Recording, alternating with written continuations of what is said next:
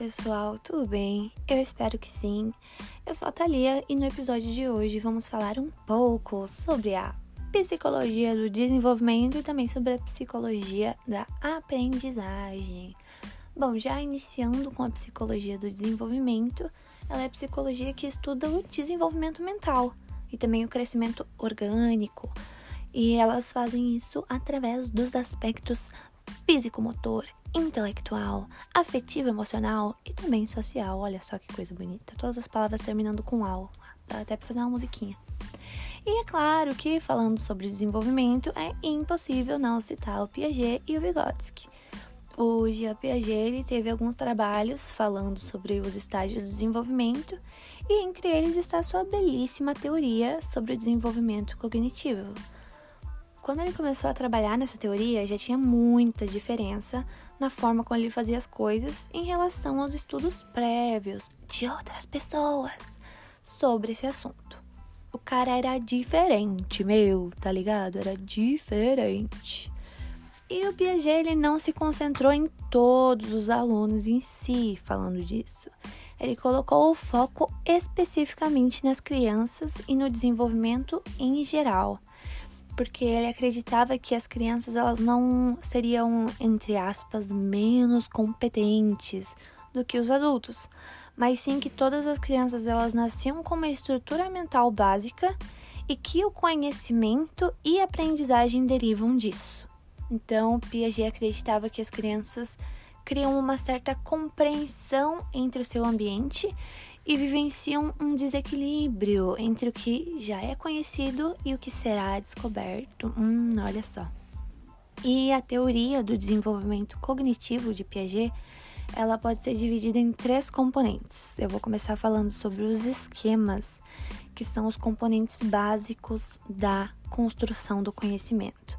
Tipo, se um pai mostra uma imagem para o filho, a criança vai entender o conceito através do esquema do que é um cão. Tipo, ah, quatro patas, uma cauda, orelhas e tal, tipo, coisa assim, tá ligado? E depois os processos que permitem fazer a transição de um estágio para outro, que são assimilação, onde você utiliza um esquema que já existe e aplica ele numa situação nova, ou então a acomodação, onde você muda um esquema existente para receber novas informações. E então temos os estágios de desenvolvimento. Piaget acreditava que a cognição se desenvolve em quatro estágios. O primeiro é o sensório motor, lá do zero a dois anos. É quando a criança chega à conclusão de que objetos continuam a existir, mesmo se eles não são vistos ou ouvidos por ela. Tipo, você pode até ser um bebê super fofinho, mas entenda que você não é o centro do mundo, entendeu? Essa aqui foi para todos os bebês recém-nascidos que estão me escutando aqui. Peguem essa, ok? Enfim, após o sensório motor, nós temos o pré-operatório, que são dos 2 aos 7 anos, onde a criança ela não é capaz de entender o ponto de vista das outras pessoas. Não adianta. Esse período ele é focado no egocentrismo. É fasezinha difícil. Seguindo, nós temos as operações concretas dos 7 aos 11, e esse se concentra no conservadorismo, onde a criança não é capaz de entender conceitos abstratos ou hipotéticos, mas começam a pensar com mais clareza sobre os fatos concretos. E por último, temos as operações formais, que é dos lá dos 11 anos em diante. E esse, por sua vez, se concentra na capacidade do pequeno sujeito de manipular as próprias ideias e assim pensar de uma forma abstrata e começar a compreender as situações hipotéticas. Daí que surge o pensamento lógico, a dedução, o planejamento sistemático. Ou seja, até os 11, haja paciência, haja paciência, viu? E então, nós temos depois disso quem? Nada mais, nada menos do que Levi Vygotsky, fortemente influenciado pelo trabalho do nosso amigo Piaget. Ele também acreditava que a mente se desenvolve através da interação social e da convivência com as pessoas. O Vygotsky acreditava que as crianças desenvolvem essas ferramentas como uma forma de transmitir a necessidade delas às outras pessoas. Mas quando essas ferramentas elas são internalizadas, o resultado disso é uma habilidade de pensamento superior. Olha que top, irmão, fala sério. Então, o Vivi falou que as crianças aprendem bastante com os pais, com os professores e tal, de uma forma bem constante, mas que isso pode variar bastante de cultura para cultura, né? Então não adianta nada, varia. Vareia, vareia, irmão, vareia.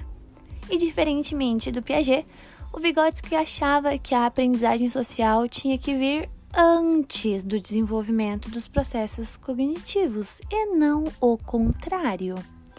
O Bonitinho também acreditava que a linguagem cria pensamentos e que ela tem papéis muito importantes a respeito do desenvolvimento cognitivo e que é através da linguagem que os adultos transmitem informações às crianças.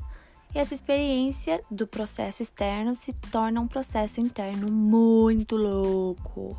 Enfim, gurizes, bora dar uma palhinha agora da psicologia da aprendizagem. Eba!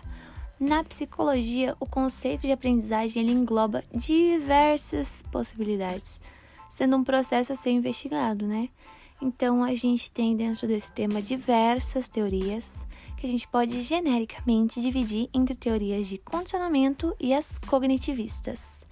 Nesse primeiro grupo de condicionamento, de condicionador, não brincadeira, a gente tem as teorias que têm a aprendizagem definida pelas consequências comportamentais. E elas enfatizam as condições do ambiente como forças impulsoras da aprendizagem. Aqui a aprendizagem é basicamente a conexão entre o estímulo e a resposta. Já no segundo grupo, dos cognitivistas lá, a gente vê as teorias que definem a aprendizagem como um processo de relação entre o ser humano e o mundo externo, que tem consequências no plano da organização cognitiva. Bom, por hoje é isso, né, amores? Vejo vocês, quer dizer, não vejo, né? Mas tamo aí, até a próxima. Beijo, até mais.